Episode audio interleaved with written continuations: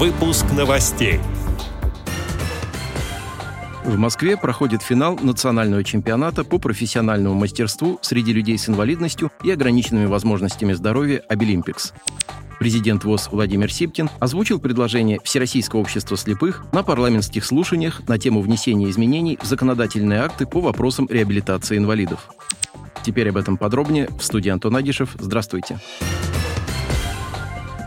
16 октября президент Всероссийского общества слепых Владимир Сипкин принял участие в парламентских слушаниях на тему о проекте федерального закона о внесении изменений в отдельные законодательные акты Российской Федерации по вопросам комплексной реабилитации и абилитации инвалидов.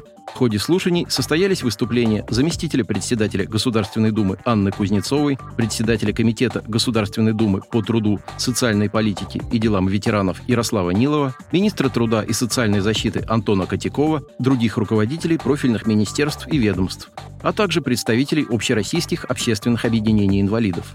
В своем выступлении президент ВОЗ Владимир Сипкин отметил необходимость принятия данного закона с обязательным учетом предложений Всероссийского общества слепых. В частности, президент ВОЗ подчеркнул необходимость включения в федеральный перечень реабилитационных мероприятий, технических средств реабилитации и услуг, предоставляемых инвалиду по зрению первой группы, смартфона, персонального компьютера с установленным на нем программным обеспечением, невизуального экранного доступа и синтеза речи, и брайлевского органайзера.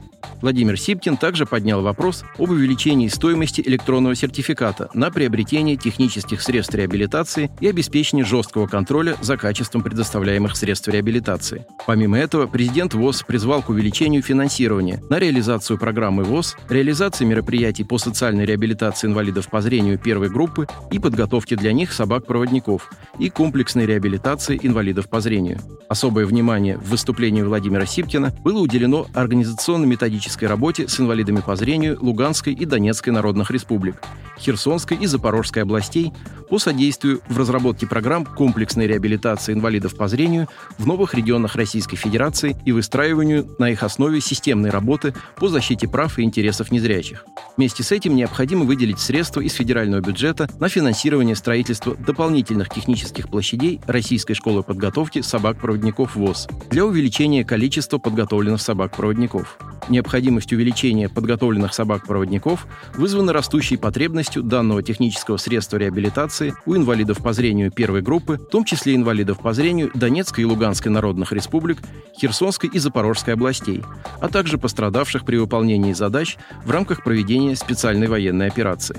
Конце своей речи президент ВОЗ призвал парламентариев принять данный закон с целью улучшения качества жизни инвалидов всех нозологий и решения многих вопросов их реабилитации.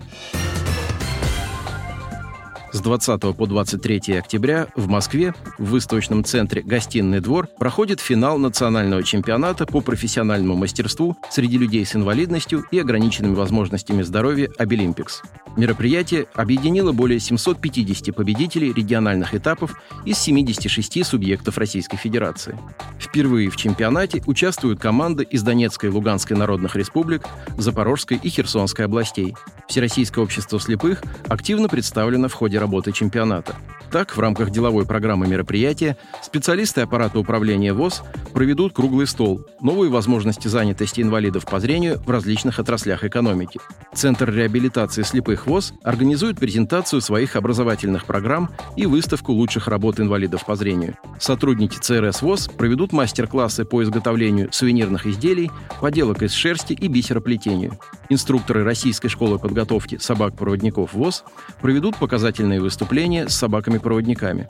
Предприятия ВОЗ примут участие в выставочной программе чемпионата, организуют выставку-продажу своей продукции, а также продемонстрируют пример рабочего места инвалида по зрению. Центральный музей ВОЗ имени Бориса Зимина представит выставку своих экспонатов. Члены региональных и местных организаций ВОЗ из разных регионов нашей страны примут участие в соревнованиях в ряде востребованных на рынке труда компетенций.